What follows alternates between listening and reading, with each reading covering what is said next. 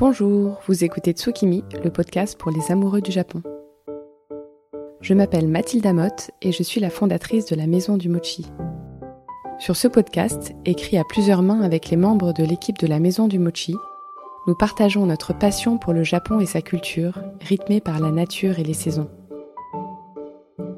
Tsukimi est un podcast que nous publions deux fois par mois, où nous suivons sur une année le calendrier traditionnel japonais en explorant les rituels et thématiques qui y sont liés. Pour chaque épisode, vous trouverez les liens et informations complémentaires sur la page magazine de notre site lamaisondumochi.fr. Bonne écoute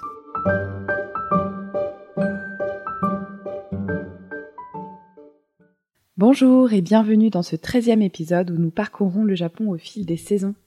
Dans cet épisode dédié au mois d'avril, nous allons parler de l'effervescence que l'on observe dans le Kyureki et la nature.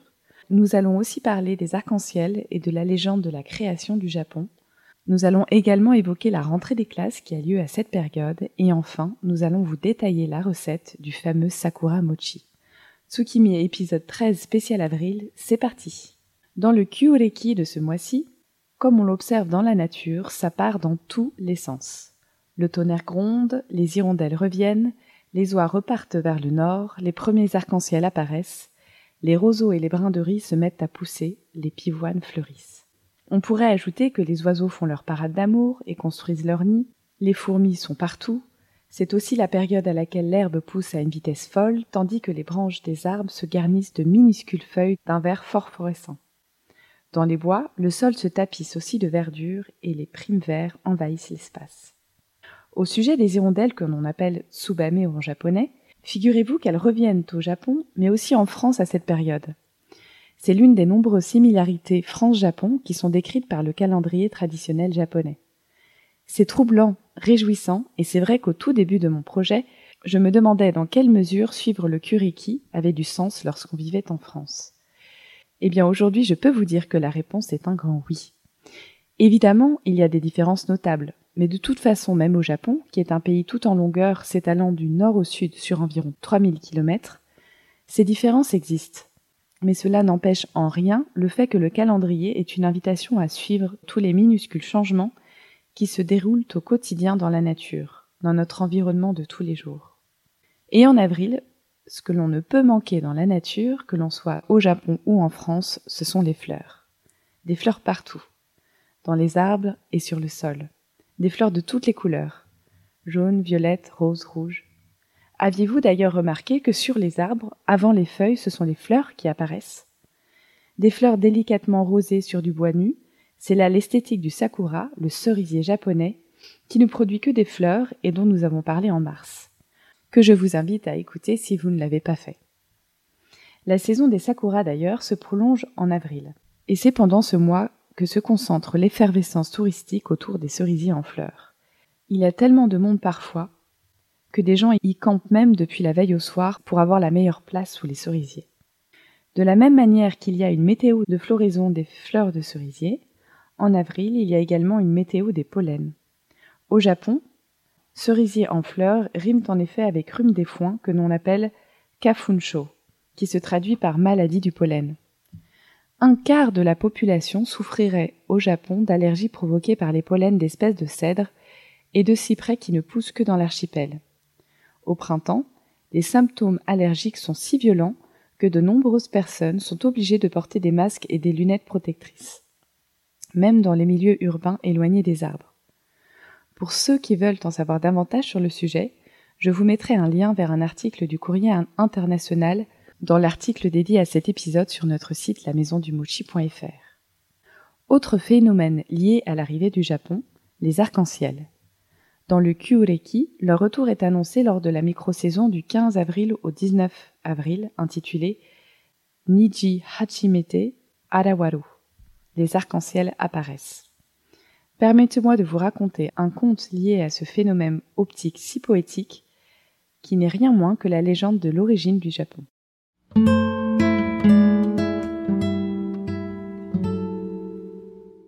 Un jour, le dieu Izanagi et la déesse Izanami, dont nous avons déjà parlé dans un précédent épisode, descendirent du ciel pour aller sur la terre en se servant d'un arc-en-ciel comme d'un pont. Depuis ce pont, ils plongèrent dans la mer une lance décorée de pierres précieuses appelée Ame no Nuhoko. C'est une épée qui leur avait été donnée par les anciens dieux célestes. Lorsqu'ils retirèrent l'épée de l'eau, des gouttes d'eau salée tombèrent de la pointe et formèrent la première île, Onogoroshima. C'est sur cette île que Izanagi et Izanami s'installèrent. Sur l'île, les dieux observèrent les animaux et en particulier les bergeronnettes. Ce sont de petits oiseaux au plumage noir et blanc qui remuent la queue de haut en bas en faisant de petits bonds vifs. Les voir s'accoupler leur donnèrent des idées, et ils donnèrent eux-mêmes naissance au fameux Ebisu, dieu central du panthéon Shinto, qui est le protecteur des pêcheurs et des marchands. Depuis lors, on surnomme au Japon la bergeronnette l'oiseau de l'amour. J'ai emprunté cette histoire au livre Les 24 saisons de Nanako de Pascal Moteki. Je vous le recommande chaudement. Ce livre est écrit à la manière d'un journal intime et met en scène une petite fille appelée Nanako qui suit le calendrier traditionnel japonais. Je mettrai la référence dans l'article dédié à cet épisode. Nous parlions des similitudes du calendrier entre France et Japon. Parlons maintenant d'une grosse différence qui a lieu précisément en avril. La rentrée des classes. C'est en 1886, peu après l'abandon du Kureki pour le calendrier grégorien, que le Japon décide de commencer l'année fiscale et scolaire en avril. Le projet est de mieux s'adapter à la riziculture, avril étant un mois relativement calme avant la plantation du riz qui a lieu en mai et juin.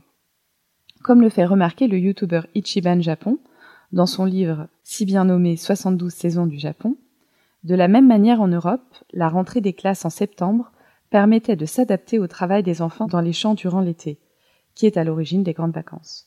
La fin du mois d'avril est quant à elle marquée par le début de la fameuse Golden Week, la plus grande période de vacances de l'année pour les Japonais. Elle commence le 29 avril et se poursuit jusqu'au début du mois suivant, avec trois jours consécutifs fériés, du 3 au 5 mai. Pendant cette période, les bureaux ferment, les trains et les autoroutes sont bondés et les villes se vident. Il est bientôt temps de vous tirer ma révérence, mais pas avant d'avoir évoqué avec vous la douceur d'avril. J'ai nommé le Sakura Mochi. Le Sakura Mochi est le premier wagashi que j'ai confectionné. Je vivais alors à Tokyo, où j'étais arrivé au mois d'avril, et j'étais littéralement fasciné par cette pâtisserie enveloppée d'une feuille que j'avais vue dans les magasins alimentaires à mon arrivée. J'en avais parlé à ma professeure de japonais, Ishi Sensei, qui était un fin cordon bleu et qui m'avait proposé de transformer le prochain cours en atelier de cuisine. Je m'en souviens comme si c'était hier, quel incroyable univers s'ouvrait à moi. Mais avant de vous détailler comment confectionner cette petite merveille, il me faut vous préciser deux choses. La première, c'est qu'il existe plusieurs sortes de sakura mochi. Il y a le sakura mochi de Tokyo, qui consiste en, une crêpe rosée, repliée en deux sur une noix d'anko, cette crème de haricots rouges, et enveloppée d'une feuille de cerisier. Il y a également le Sakura Mochi, façon Kansai, qui est la région de Kyoto, où il s'agit d'une boule de riz gluant fermée, fourrée à l'anko et enveloppée de la même feuille de cerisier. C'est cette version que je préfère, personnellement, et que je vous propose de fabriquer. La deuxième précision concerne les ingrédients. On peut soit choisir de travailler à partir de riz gluant, ou bien de riz gluant concassé, appelé ou encore de farine de riz gluant classique. Je vous propose ici de travailler avec du riz gluant pur. On commence par laver celui-ci, en le massant bien dans un récipient rempli d'eau, puis on l'égoutte soigneusement. On le verse dans un cuit-vapeur avec du colorant rose, et on ajoute la juste quantité d'eau. Je vous mettrai le lien de la recette dans l'article dédié. Puis on lance la cuisson, qui dure environ 20 minutes. Une fois cuit, on le mélange et on le moule légèrement à l'aide d'un pilon. On le verse sur une assiette et on le laisse refroidir. Pendant ce temps, on met à tremper les feuilles de cerisier dans de l'eau et on prépare des boules d'anko en les roulant entre ses mains. On place aussi sur le plan de travail un bol rempli d'eau qui va vous servir à éviter que le riz ne vous colle aux mains.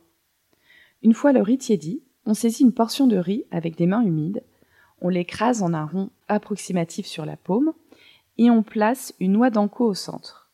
Et on referme autour le riz. On procède ainsi pour toutes les boules d'anko. Et enfin, On saisit une feuille de cerisier.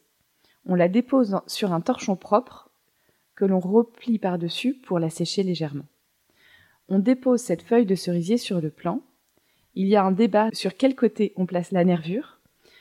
Personnellement, j'aime beaucoup voir les nervures, donc je place la nervure vers l'extérieur, mais je crois que ce n'est pas orthodoxe. Quoi qu'il en soit, on dépose la boule de riz sur la base de la feuille et on replie la feuille par-dessus. Et voilà, votre sakura mochi est fait. Il ne vous reste plus qu'à le déguster dans la journée, accompagné d'un thé matcha préparé avec de l'eau à 70 degrés et d'un chasen. C'est une association magique, vous allez voir. Je vous mettrai le lien de la recette du matcha aussi dans l'article. C'est l'heure de vous dire au revoir, mais aussi à très vite pour l'entretien d'avril qui sera avec la romancière Muriel Barbery. Merci pour votre écoute et à bientôt.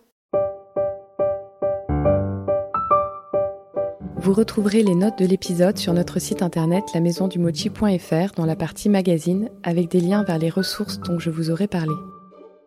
Si vous avez aimé cet épisode et que vous souhaitez le soutenir, la meilleure façon de le faire est de lui mettre une note 5 étoiles sur Apple Podcast, avec si possible un petit commentaire, ce qui permettra de le faire connaître.